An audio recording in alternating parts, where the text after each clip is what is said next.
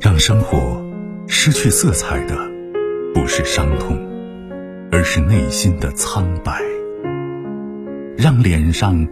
失去笑容的，不是磨难，而是紧闭的心门。没有谁的心灵永远一尘不染，没有谁的人生永远一帆风顺。沟通，消除隔膜。交流，敞开心扉，真诚融化壁垒。金融之声，和您一起寻找幸福的方向。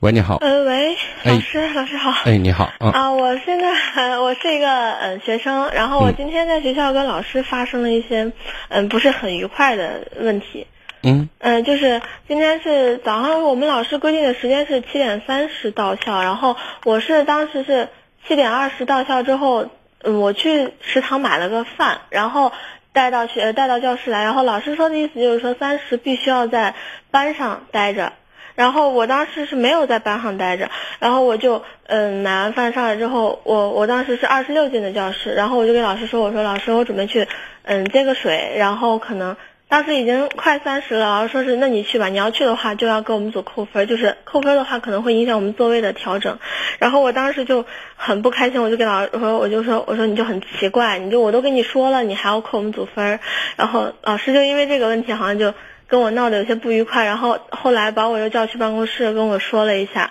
嗯，还有一部分原因，当时我他把我叫去办公室的时候，嗯，我也是嗯有点愤怒的原因，是因为有前面有一部分原因是因为他当时分组的时候，他有把我们小小组分开，然后导致。嗯，我们原来自己选定的小组被他分开之后，我们就很不开心，因为全班只有我们那一个组被分开了，然后我就觉得，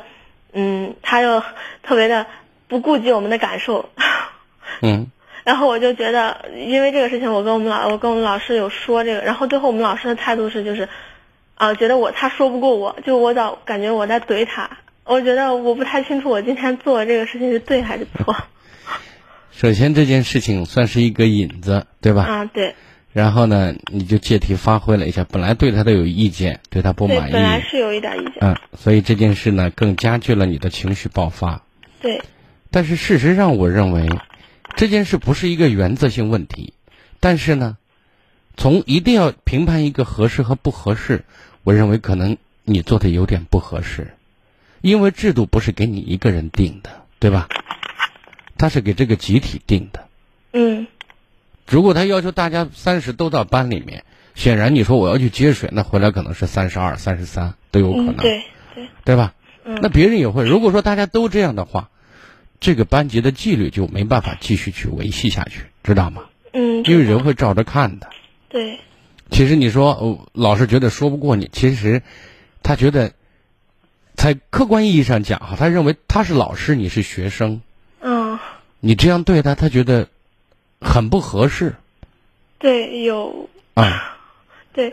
然后就是因为我们那个老师好像不是有特别大的那个威严，然后导致我们班都不是特别害怕他。但是我有时候就想给他讲清楚一些事情，导致他觉得我在怼他。你想想看，就是因为他自己在学生跟前没有树立好的威严，你才有胆量去做这件事情，否则的话，对我呀估计你不敢。嗯，然后我今天早上因为他跟我说完之后，我就觉得好像我也有做的不对的地方，我就最后没有出去，没有说是一定要违背他的原则，然后出嗯去接水这个问题。就是就事论事来讲，我们做的有点不妥，但是也不是一个很大的原则问题。希望这件事情我，嗯，从这件事上，我希望你能够汲取一个一个经验或者一个教训是什么？就是我们尽可能的不要违反游戏规则，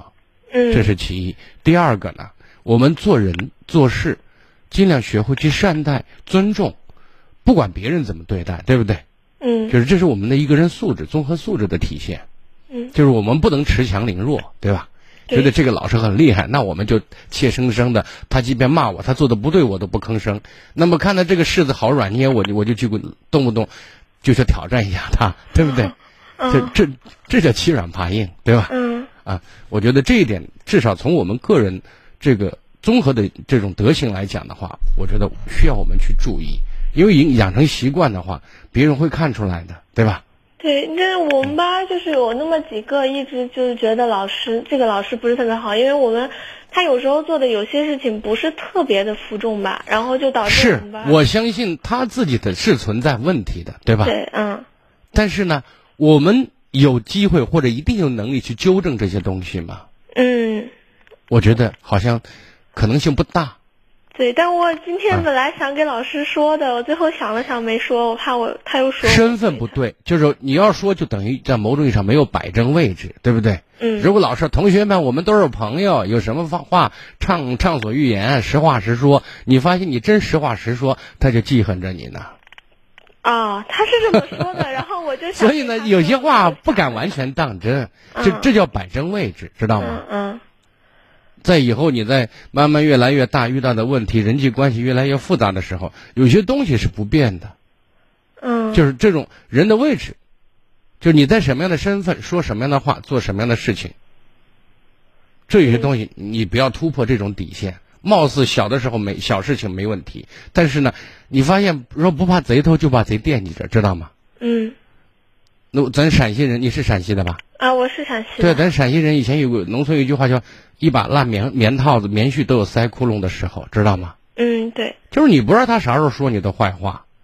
你不知道他逮住机会他倒你一棒槌，对吧？对，那没有必要嘛，对吧？我们干嘛要去去在这个方面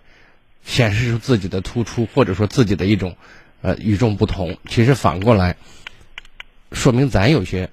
就有点太太任性了，知道吗？嗯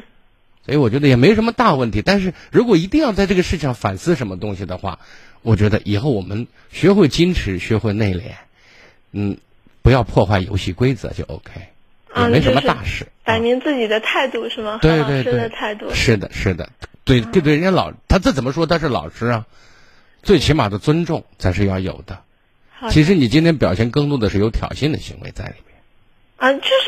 不能说挑衅 吧，就是前面他有一部分给我们安排任务的时候，有时候也是，就是有一次我们是弄手抄报了，然后老师给我们当时给一个同学是强硬的安嗯排，就是那个同学他也有事儿，他跟我说让我帮他办。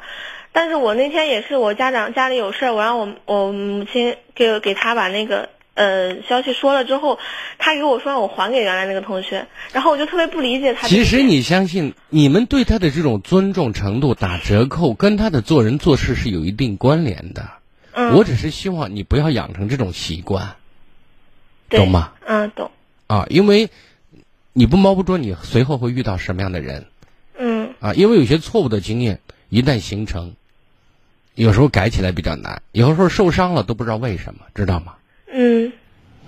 祝你开心吧，不要当回事儿，过了就过好的了，好不好？好的，谢谢老师。好，再见啊。好，老师再见。嗯